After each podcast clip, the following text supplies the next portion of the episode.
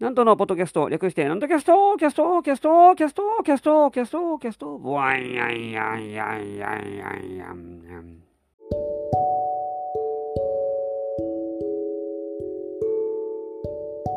はい、皆様ご機嫌いかがでございますか？上方講談界の宮根誠二こと旭堂南斗でございます。えー、梅雨真っ只中でございますが、いかがお過ごしでございますか日経平均株価が33年ぶりの高値を更新したそうであります。えーだから何やって話ですけどね。私、株は全然やるやらないので、全然わからないです。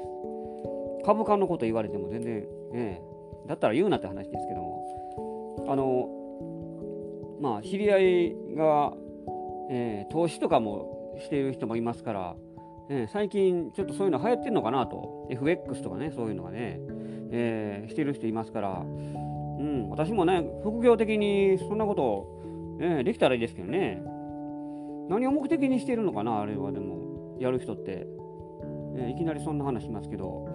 うんあの、お金を増やそうという感じでやってるんでしょうか。投資っていうのよくわかんない。ピンとこないですね私ね。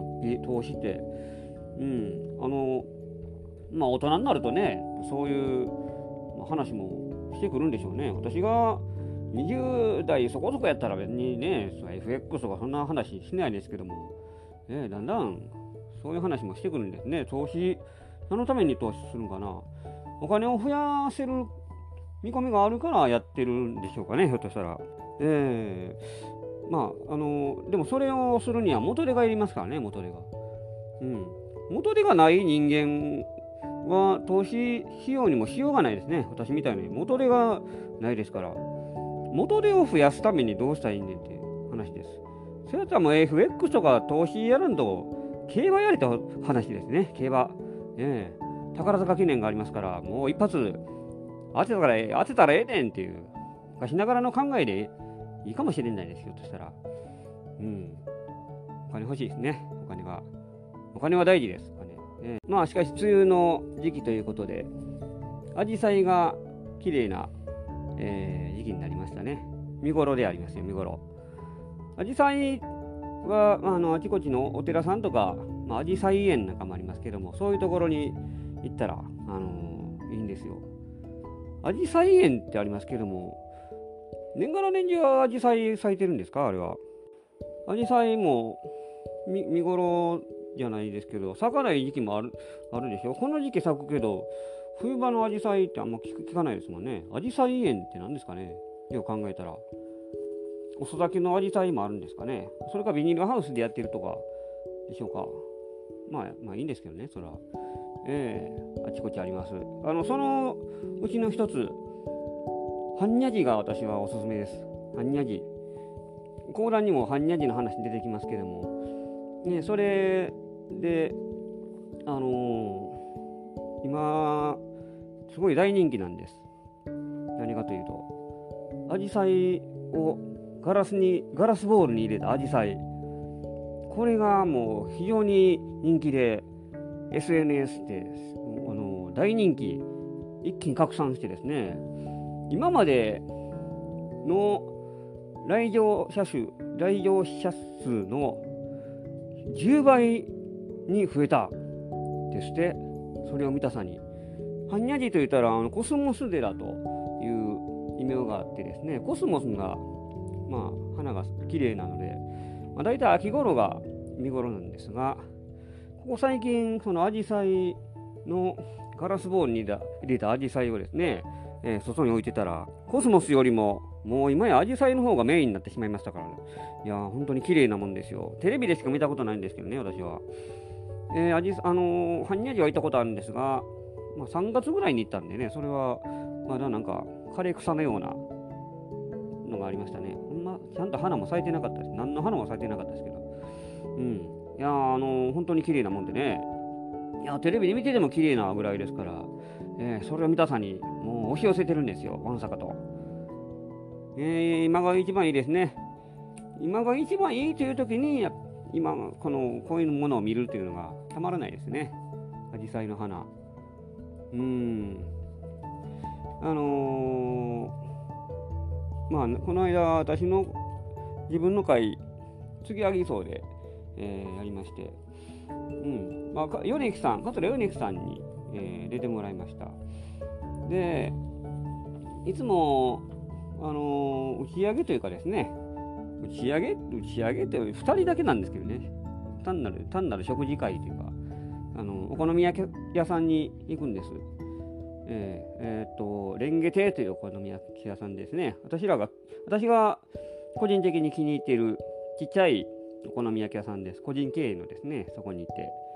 で、入ると、なんと、林家花丸師匠がいらっしゃいまして、お客さんと飲んでたところ、偶然ばったりとお会いしまして、ああ、おはようおはようございますって、えー、私も平身低頭ですね。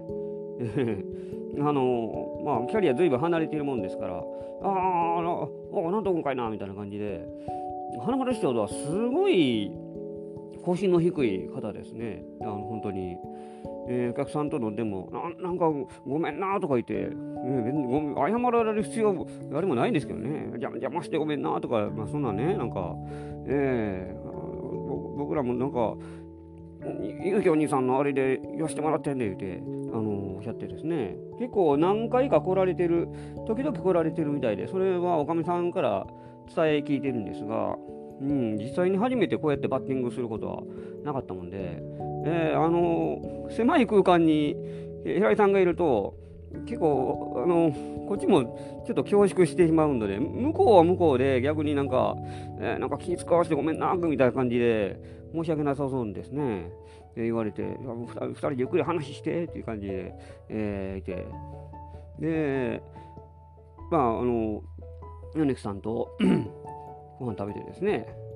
でハロマル師匠はさっき帰られたんです。あの2人でゆっくり話しといてってね、えー、なんか邪魔してごめんなみたいな感じですね、えー、すごくあの丁寧に、本当に丁寧な方なんです。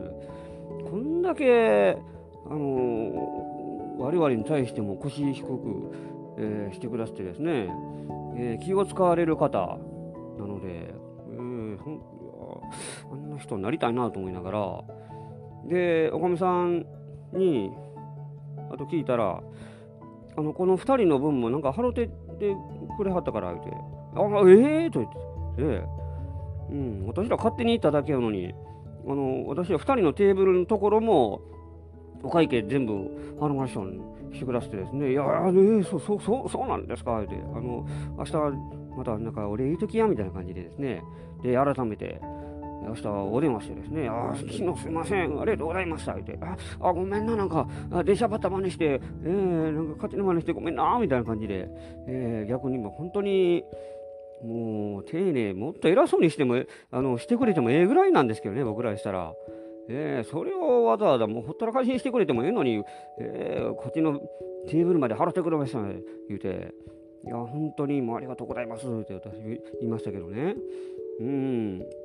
あの以前にも自分の会にも出ていただいたことをもう本当にずいぶん前ですけども67年前の話なんです。ゲストに私のなんと講談家にですね。出ていただいた時の。それその時のことも覚えていただいてうん、あの時は打ち上げ意見でごめんなとか言ってそそんなことまで覚えてあのはったんです。いやすごいなと。えー、こんだけ気遣いのある方もなかなか世の中探してもいないですよ。というぐらいのあの師匠ですからね、えー、あんな方になりたいですね。かっこいいですね。でもそういうのって。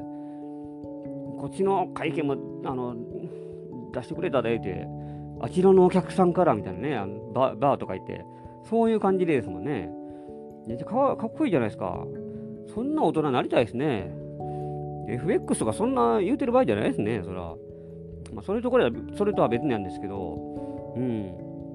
先輩だから 我々が来てしまったがために、なんか怒らせてしまったような感じもしてですね、ななななんだかなって感じで、えー、いたんですが、私もまあいずれそういう風にやりたいですね、そういうのって。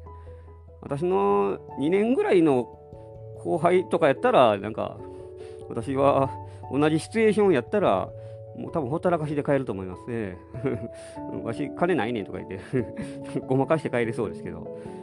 いやもうちょっとね、その20年ぐらい、それこそキャリア離れてたら、それぐらい、うん、したいですね。かっこいいですもんね、やっぱり。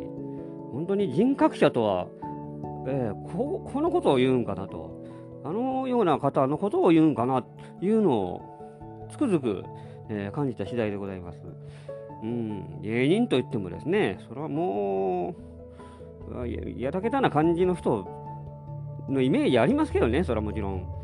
うん、実はそうじゃないんです。やっぱり、え、細かいところまで気を使えるという人間性がやっぱり結局は大事になってまいりましたから、それが、まあ、芸につながるというもんですよ。えー、誰に対して諭してんねんっていうのが自分自分自身に対して言い聞かせているようなところはあります。ああ本当にね、素晴らしい人です。えー、そんなこともありました。それがまあ6月の初めぐらいだったんですが、まあ6月というとですね、まあ、行事ごともいろいろ、それはまああることあります。あの例によって南海電車のナッツを、えー、呼んでおります。で、さっきのアジサイのスポットもですね、えー、いろいろ載っております。うーん、かわ、わあ言うてるわ。あの、例によって向かいが工事しますから、えー、えー、車がバックしてるところです。えー、えー、って言うの、はい。ちょっと聞こえたらすみません。聞こえてないかな？えー、アジサイがね、綺麗な、えー、泉ヶ丘のハーベストの丘だとか、岸和田トンボのトンボ池公園、えー、そのとこあるんですね。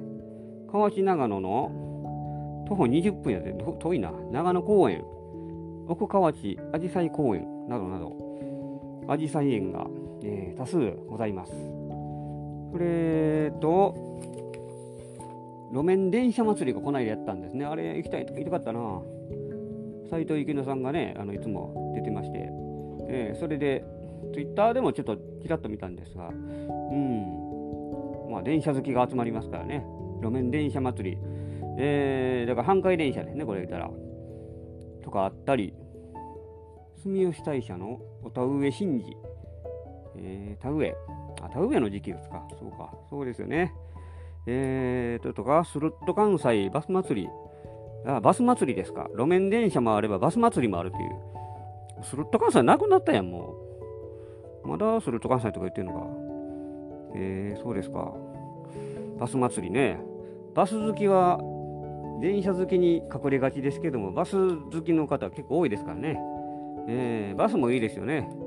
あのー、そうや、この間思い出したのが、電車乗ってて、あのー、3歳か4歳ぐらいの子かな、5歳か、小学1年かぐらい、えー、電車乗って、電車乗る前から、まあ、駅でずっと一緒やったんですが、ずっとご寝てるんです。朝やったかな、うん、朝でしたね。ずっとご寝て、お姉ちゃんみたいな、あのー、3つぐらい年上のお姉ちゃんみたいな子と2人でなんかいたんですが、ずっとご寝て、何言ってんのかなって、いやいやいやいやいやって時短だ踏んでですね、えー、だだこねてるんです。で、で、そのまま電車乗って、で、電車の中でもずっとごねてるんです。もうほんま、バタバタして、うるさいって言いそうになるぐらいの、もうですね、もう飛び跳ねて、あややよう聞いたら、バス乗りたいバス乗りたいってずっと言ってるんですよ。電車乗って、電車の中で、バス乗りたいって。なかなか珍しいと思います、こういう子。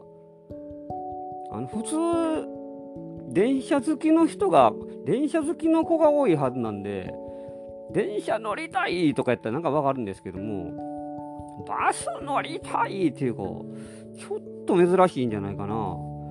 えー、こんな子いるんかなと。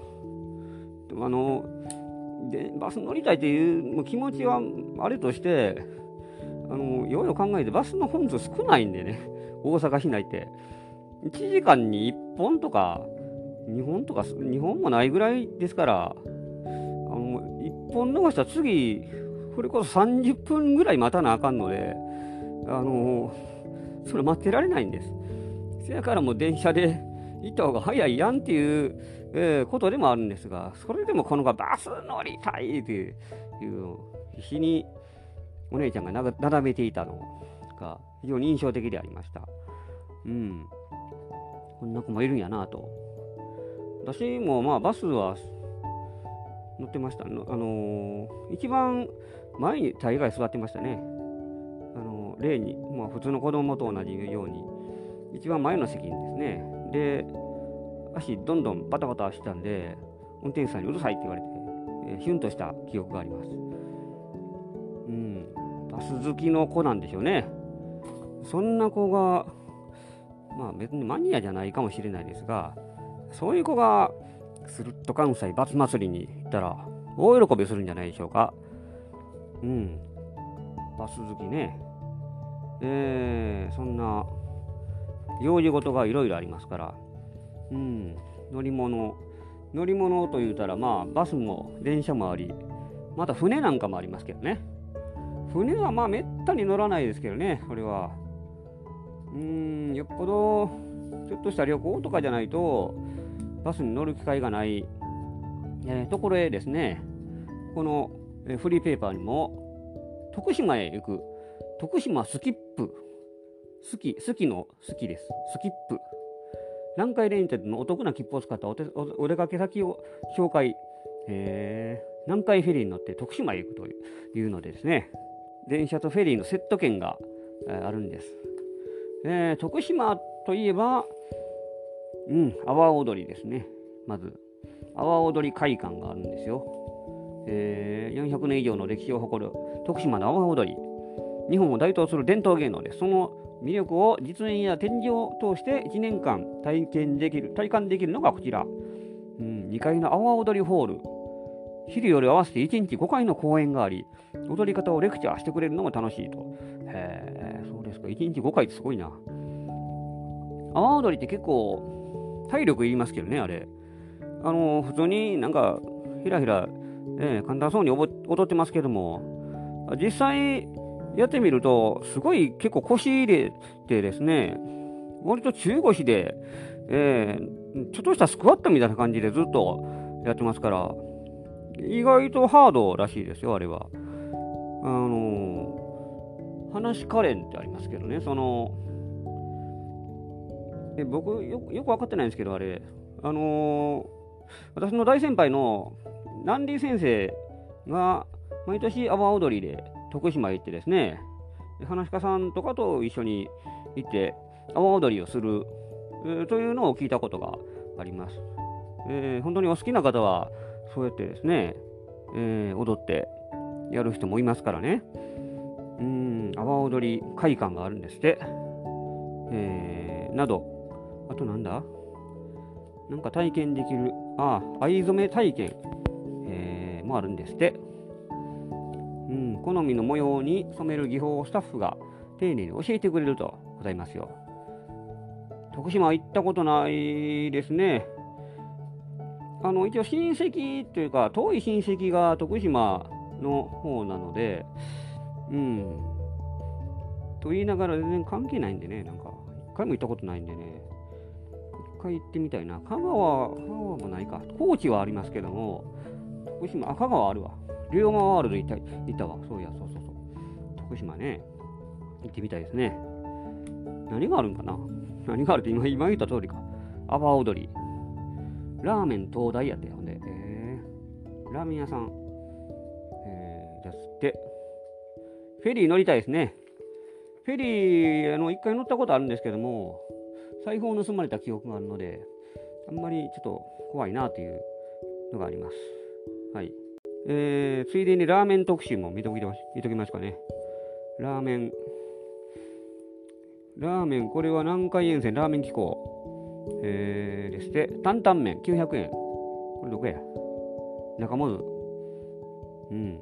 でだとか、担々麺、金星、平崎駅。うん、ここの店主は実は辛いものが苦手。辛いものが苦手な人でも食べられる一杯をと本家で修行を積んで独立した、うん、という担々麺。あのー、私も辛いも結構苦手なんで、1辛から5辛まであるけども、私は1辛で十分です。え2辛で限界ぐらいですね。3辛以上食べるともう鼻水止まらなくなるんで、えー、ちょっともう、もう、うん、きついなという。昔はそんなことなかったんですけど、もっと食べ、あの、辛いも平気やったんですけども、大人になって、えー、辛いのが結構苦手というかですね、苦手というか、もたもあの、体からもなんかあらゆるものが吹き出てしまうので、そう考えたらちょっと、あの、控えめにさせてくれという感じで、えー、おりますので、うん、あんまり辛いとほんで味感じないですからね、何の味か分からない、辛いものしか残らないという、えー、のになってしまいますので、まあ、刺激を求める方にはいいかもしれないですけどね、えー、そんなことを、あのー、お話ししておりました。で、あのー、プロレスコーダーまたやりますからね。えーまあ、ここね、ラジオでも喋ったら機会があればやりたいと思いますが、まあ、あのー、本当にもう直近ですけども、明日、えー、木曜日ですね、えー、喋りますので、あのお楽しみにしていただきたいと思います。めったにやらないですよ。うん、また後で告知しますので、はい、ぜひ聞きに来てください。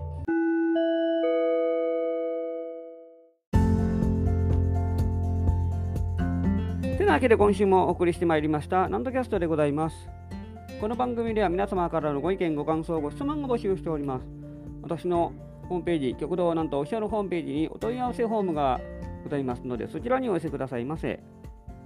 告知がございます。もう明日になりましたけれども直前ですか。6月15日木曜日午後7時から、えー、先之助なんと2人会を開催いたします。え毎月やっております、えー、道頓堀並木座というところで、えー、毎月第3木曜日に行われる会でございます。出演が桂咲之助さんで、私、極道なんと、講談トラック1席ずつです。えー、私は先ほど申しました通り、プロレス講談の輪島博伝をお話しいたします。あの、1回だけじゃなくてですね、あの来月も再来月も輪島の話、続きになっております。今はもうかっこよく言ったら続き読みになってますからね。あのめったにやらない話ですので、ぜひお越しくださいませ。料金が2000円です。前売り当日ともに2000円となっております。皆様からの温かい声援が励みになっておりますので、皆様どしどしお越しくださいませ。お待ちしております。というわけで今週もお送りしてまいりました。次回もお楽しみに。お相手は極度なんとでございました。